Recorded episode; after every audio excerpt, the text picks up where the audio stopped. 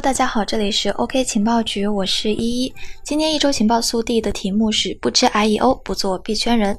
本周最热烈的自然是 IEO 了，各个交易所都在纷纷部署 IEO。我们 OKEX Utility Token 销售平台 OK Jumpstart 也是即将上线，而这一消息也将大家的热情一并点燃。我们的 Boss J 发微博称啊，在去年的七月份，我们就对这种模式做过思考和实践。对于真正优质的项目和早期创业者来说，IEO 不但是一个很好的融资途径，而且可以省去大量的费用和精力，上线交易平台，专注于项目研发和社区运营。在审慎地评估了这种模式在各国的合规性之后，我们有了更合规、更完备的方案。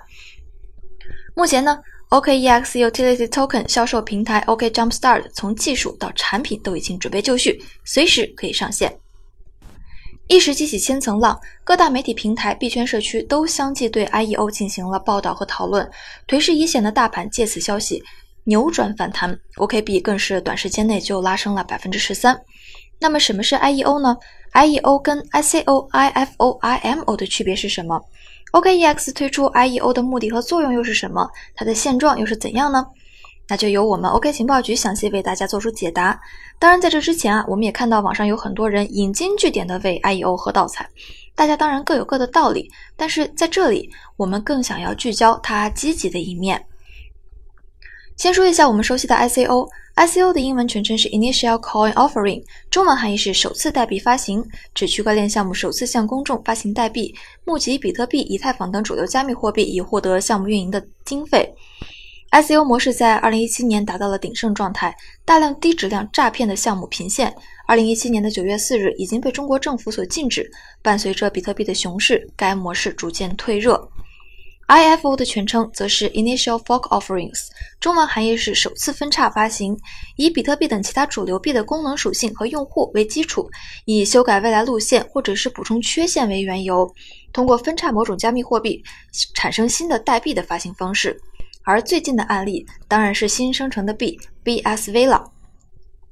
IMO 的英文全称则是 Initial Miner Offerings，中文含义是首次矿机发行。那么这就是指项目方自己售卖矿机或者是硬件产品，用户通过购买官方认证的硬件产品来挖矿的方式来发行代币。最被大家所熟知的案例便是曾经迅雷的玩客云与玩客币。最后啊，说一下大家关心的 IEO。IEO 的英文全称是 Initial Exchange Offerings，中文含义是首次交易发行，指的是用交易所作为募资平台，向该交易所的用户发行代币的行为。随后啊，该交易所也会成为该代币在二级市场上的主力交易市场。就比如 OKEX 即将推出的 OK Jumpstart。参加 IEO 的项目属于是近水楼台先得月。没有融资认购的过程，省掉了 ICO、空投推广等环节，可以直接在加密货币交易所进行上市。此外呢，平台币的操作也是比较的灵活，可以用来抵其他交易队的交易费，还可以用来投票上币等等。OKEX 凭借着多年的口碑和实力，专业的审核团队挑选的优质项目，可以成为币圈的一股清流，甚至啊，可以为提前而到来的比特币牛市做准备。之前的 ICO 由于它极高的自由度和巨额的利润，催生了太多的垃圾币和空气币，币圈乱象丛生。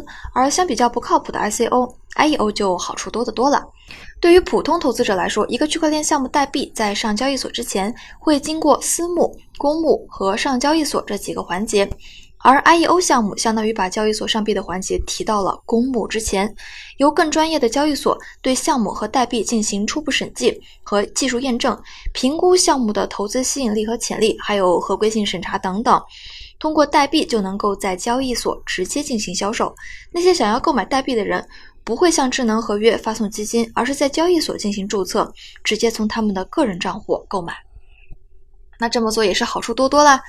首先呢，对于普通投资者来说，IEO 具有两大重要的优势，一个是无论技术层面还是合规性审查，交易所其实是一个更加专业可靠的审核关卡。有了交易所的信用加持，不少天花乱坠的项目就必须要以真面目示人。相比较而言，这样的项目就要可靠得多。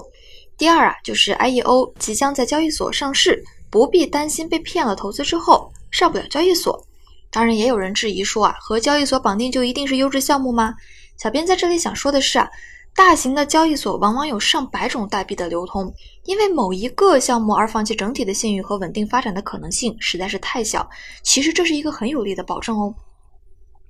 其次，对于项目方而言也很有好处，因为在交易所直接 IEO，相当于受众面扩大到整个交易所的用户，能够帮助优质项目快速融资。更何况现在币圈鱼龙混杂，那些通过欺骗等手段获得资金的空气盘层出不穷，他们没有下限，对合理合规的项目反而构成了威胁。优质项目想要以合适的方式证明自己，往往难上加难。这样的话呢，有利于创建一个温和的环境，使项目方能够专注于项目本身，做出成果。而对于交易所而言，IEO 也很有好处，比如说扩大交易量和日活。项目的粉丝作为新用户，这些资金会随着项目大量的涌入，他们中的一些人还可能会成为交易所的老用户。这样的活动呢，也更有利于让更多的人进入币圈。交易所的实力壮大，会使交易更加稳定，项目门槛更加严格，由此形成良性循环。除此之外，根据外媒报道，韦氏评级在推特也称，IEO 是加密技术的新热点，通过交易所对加密技术进行审查，从而提高投资者的安全性。但如果加密交易所要像投资银行那样行事，或许他们需要像投资银行那样受到监管。